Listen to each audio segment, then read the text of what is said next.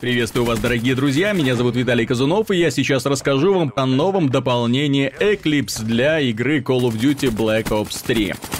Как ни крути, Триарк лучше остальных студий, работающих над сериалом Call of Duty, понимает в мультиплеере. Благодаря этому Black Ops превратился в отдельный бренд, а третья часть выделяется мастерской планировкой арен, отличным балансом оружия, который постоянно дорабатывается обновлениями, а также разнообразием игровых режимов. В итоге получился мультиплеерный боевик, позволяющий играть каким классом заблагорассудится. Количество комбинаций огнестрельного и тактического оружия, перков, наград за серии очков огромно. Люди бегают с автоматами, дробовиками, снайперскими винтовками, даже с пистолетами. Лишнего тут просто нет. Все оружие эффективно, и любому можно найти применение.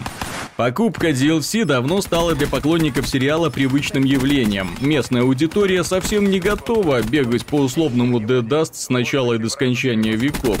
Людям разнообразие подавай. И Триарк старается сделать так, чтобы новые арены радовали покупателей. Первая порция DLC выделялась сумасшедшими картами.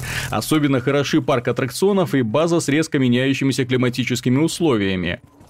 Это же названная Eclipse просто хороша, но не без изюминки. На этот раз разработчики вспомнили о таком важном элементе игры, как бег по стенам. Карта Spy переносит нас на суборбитальную станцию над облаками. Из всего набора это самое спокойное. Дело не только в цветовой гамме и плавных линиях футуристического корабля, но и в сравнительно больших пространствах. Узких коридоров почти нет, но много путей обхода. Все располагает к позиционным противостояниям и снайперским дуэлям. Карта нокаут самая красивая из всего набора, во многом из-за места действия. Здесь мы переносимся в шаулинский храм высоко в горы. В центре комплекса находится ринг, заляпанный кровью. Словно здесь недавно отгремел очередной Mortal Kombat. Теперь же тучи развеялись, пробилось яркое солнце, и ничто не мешает наслаждаться природой и традиционными китайскими постройками. Арена тоже большая, не без хитрости и с постоянным риском свалиться в пропасть. Самое забавное, что центральная часть, несмотря на всю открытость, здесь имеет достаточно укрытия для того, чтобы превратиться в охотничий полигон для сорви голов.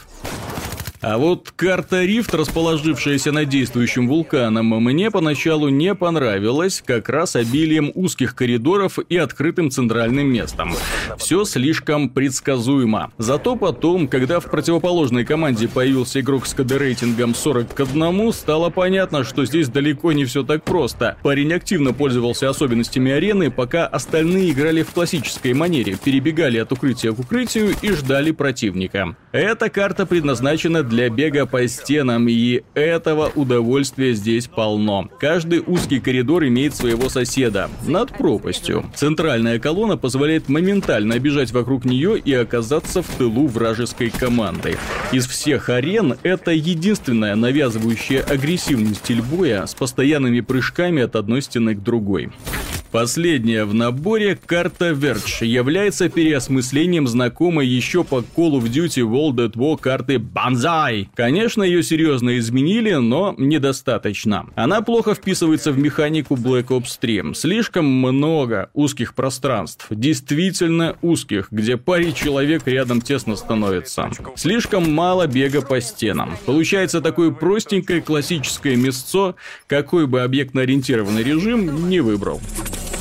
И само собой, поклонники зомби не останутся без своего главного угощения. Дополнение Eclipse имеет в своем наборе новый сценарий Зетсубу Shima. Надеюсь, правильно произношу. Как несложно догадаться по названию, действие разворачивается на японском острове, где группе выживших предстоит столкнуться с новыми кошмарами, помимо зомби. В частности, здесь появились пауки, опутывающие уже открытые проходы, и монстры, обожающие пожирать оживших мертвецов. Стреляйте им по светящимся наростам. Как обычно, здесь полно секретов и придется здорово побегать, чтобы получить доступ к бункеру и разобраться с его тайнами.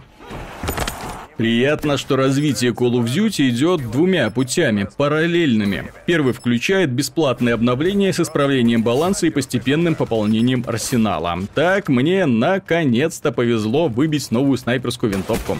Это само по себе разнообразит игровой процесс, люди вспоминают про старое оружие, пользуются новым, экспериментируют с классами, некоторые поражают своим мастерством, другие откровенно троллят остальных своими ядовитыми способностями. Второй же путь — это расширение карт при помощи платных DLC. Кому нравится зомби-атриарк, тот просто обязан приобрести набор Season Pass. Создатели постоянно пытаются удивлять, в том числе радикальной сменой антуража. Ну а у поклонников мультиплеера постепенно расширяется набор арен, причем фантазию разработчиков не заклинивает на одной особенности игры. Они пытаются каждый раз удивить чем-то новеньким. В итоге разные карты стимулируют действовать по-разному, то есть держать на готове несколько классов на все случаи жизни. На этом все, до скорых встреч!